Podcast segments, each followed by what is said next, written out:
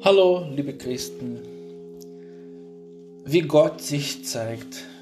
Gott offenbart sich dem Mose im brennenden Dornbusch als der Ich bin da. Gott ist da, auch wenn wir ihn oft fern fühlen. Wir haben die Gelegenheit, seine Gegenwart im Alltag auch in schwierigen Krisen zu entdecken. Reden und Schweigen. Diesen Sonntag hören wir von der Teiloffenbarung Gottes und von Umkehr. Gott offenbart sich Mose und auch uns heute. Ich bin der. Ich bin da. Dazu gibt es verschiedene Übersetzungs- und Deutungsmöglichkeiten. Gemeint ist aber immer, trotz scheinbarer Abwesenheit ist Gott da durch alle Generationen und alle Zeiten. Der Ich-Begriff ist die Darstellung des Absoluten. Diesen Begriff finden wir auch in dem Ich bin Worten Jesu. Ich bin der gute Hirte, ich bin der Weg, die Wahrheit und das Leben. Ich bin der Weinstock und so weiter. Mose zeigt Neugier, ist ja auch außergewöhnlich ein Dornbusch, der lichterloh brennt und doch nicht verbrennt. Das hat wohl auch mit Lichtsymbolik zu tun. Gott ist Licht, das nie vergeht. Es ist eine Teiloffenbarung, die uns bewusst macht, dass Gottes Erkenntnis des Menschen bruchstückhaft ist. Gott ist der ganz andere, nahe und ferne, verborgen und doch anwesend. Mit der Offenbarung tritt Gott in den Dialog mit Mose und auch mit allen Menschen. Da werden zunächst seine Sinne angesprochen. Er entdeckt etwas, da gilt es weiter zu fragen. Neugierig sein auf Gott. Er klopft an, leise, diskret, er öffnet sich in der Stille durch Schweigen, im Gebet, im Gespräch. Gott nennt seinen Namen, bringt sein Wesen als Retter zum Ausdruck. Man muss hinhören.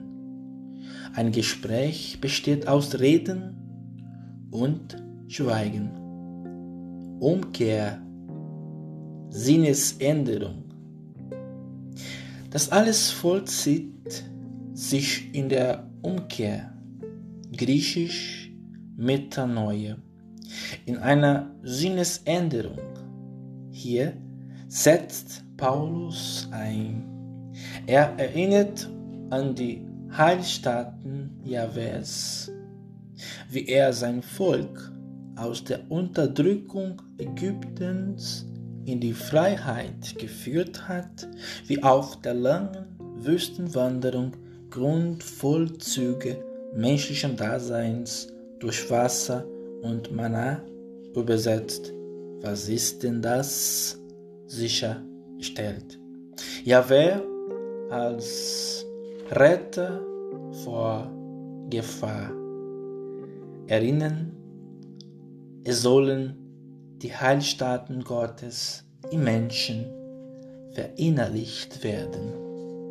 In dieser Lesung steckt aber auch eine Warnung, die auch im Evangelium allerdings in verschiedenen Formen zur Sprache kommt.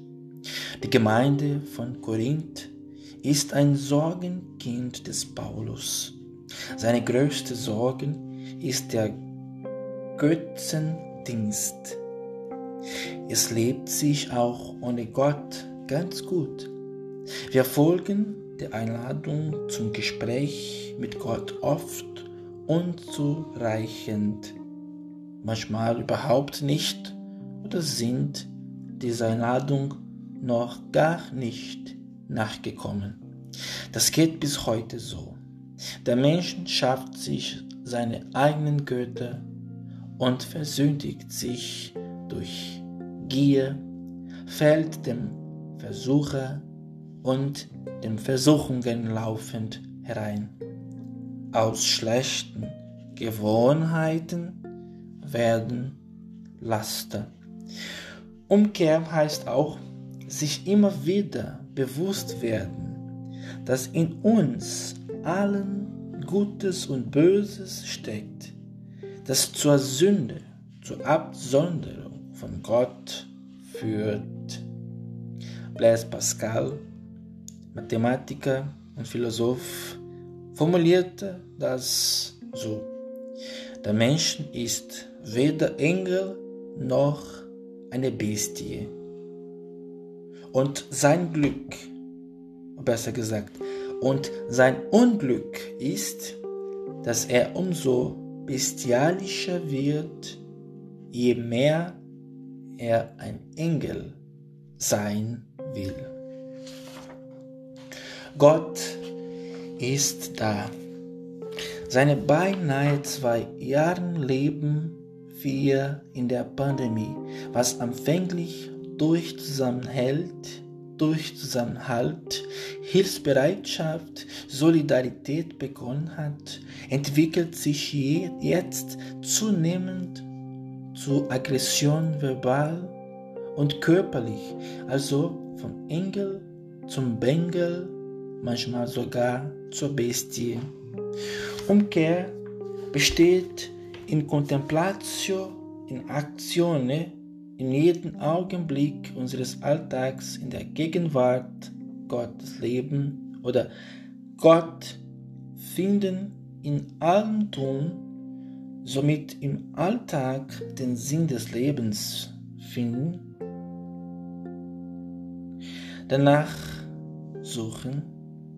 Da steht da entsteht sofort Widerstand, wenn Menschen den Arbeitsplatz verlieren, wenn sie in die Stürme des Lebens geraten, Unsicherheit, Angst, wenn ein neuer Lebensabschnitt beginnt.